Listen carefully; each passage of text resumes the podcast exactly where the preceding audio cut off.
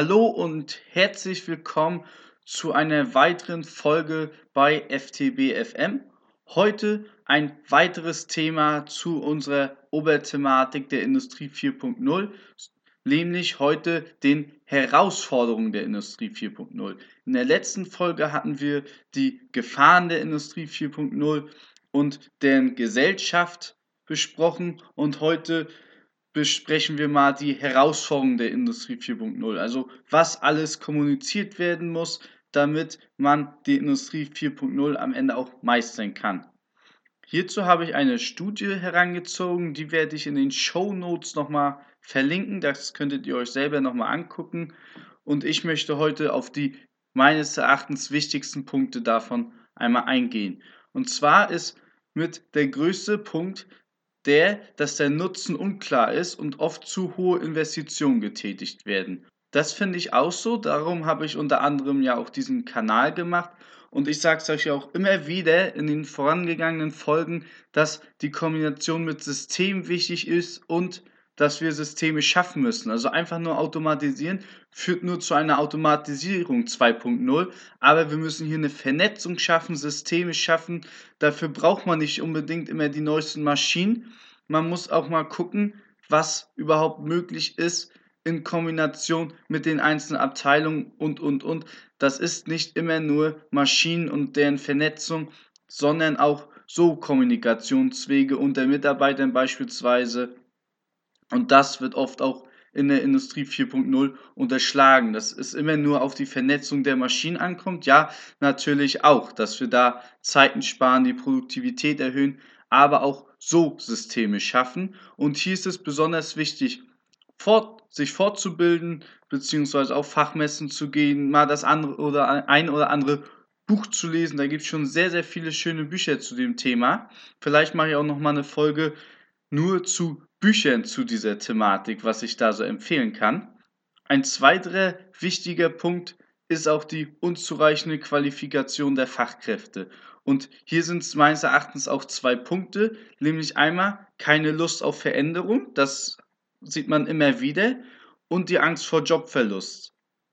Das heißt, man muss hier die Mitarbeiter so schulen oder denen das so erklären, dass sie darauf Lust bekommen, sich selbst fortzubilden oder sie auch gegebenenfalls dazu zu zwingen, wenn das Ganze nicht funktioniert und sie müssen nun mal auch digitalisieren in ihrem Unternehmen, sonst haben sie irgendwann auch keine Chance mehr gegen den Wettbewerb, dann muss man sich leider auch von den einen oder anderen Mitarbeiter trennen, der sich dem nicht anpassen kann. Und deswegen ist es hier auch wieder wichtig, den Mitarbeiter Schritt für Schritt in diese Thematik einzuführen und nicht wieder gleich mit der Tür ins Haus fallen und gleich sagen, wir müssen alles digitalisieren, sondern wieder Schritt für Schritt anfangen.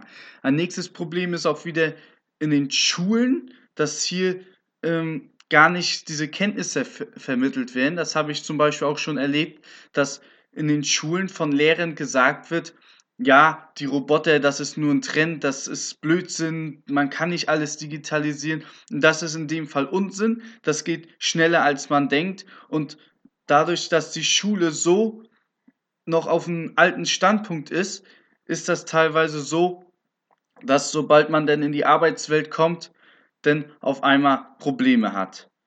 Ein weiteres Thema sind fehlende Standards. Das ist auch in dieser Studie herausgekommen weil es zum Beispiel gerade bei Outsourcing wichtig ist, einheitliche Standards zu haben. Nehmen wir jetzt mal das Thema AFID-Tags, dass alle mit derselben Frequenz umgehen, dass wenn ich Teile jemanden schicke, der die auch sofort lesen kann und der nicht Probleme bekommt. Genauso ist es auch wichtig, in der innerbetrieblichen Produktion Standards, Normen zu setzen, was ja eigentlich sowieso schon sein sollte, aber hier natürlich nochmal mit System und der Vernetzung darauf zu achten.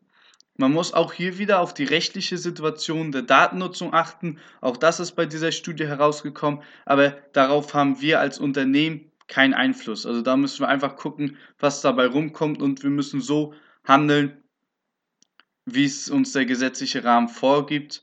Dadurch würde ich mich eher auf Sachen beschränken, auf die ich auch Einfluss habe. Auch, auch ist es oft so, dass die Unterstützung des Top-Managements fehlt. Ja, die sind teilweise auch noch so, dass da auch keine jungen Leute manchmal nachkommen und hier einfach dieser Drive fehlt, neue Sachen anzugehen, weil auch da wieder die Angst ist, Fehler zu machen und man wieder entlassen werden könnte und so eine Sachen entstehen da. Und da ist es einfach wichtig, eine Kultur zu schaffen, die Fehler erlaubt und aus den Fehlern lernen kann, dass man wieder schnell Sachen verbessern kann. Und was auch hier wieder gefragt ist, ist bei der Politik der Breitbandausbau, weil das kann unter anderem dafür sorgen, dass Film in neue andere Bundesländer ziehen, in Städte, wo die Infrastruktur einfach besser ist. Und hier ist es für die Politik enorm wichtig, auch kleine Gemeinden so zu veranlagen, was den Breitbandausbau angeht, dass diese auch da weiter an diesem Standort bestehen bleiben können. So, ich hoffe, ich konnte ein bisschen auf die Herausforderungen eingehen. Wie gesagt, wenn Sie mehr dazu sehen wollen, dann gehen Sie doch einfach auf den Link, den ich in den Shownotes nochmal dazu erwähnen äh, oder posten werde. Und ich finde aber, dass ich hier die wichtigsten Herausforderungen erstmal angedeutet habe. Und wenn Sie mehr dazu wissen wollen, dann gehen Sie auch einfach auf den Link. Bis dahin wünsche ich Ihnen wieder alles Gute und bis zum nächsten Mal. Ciao.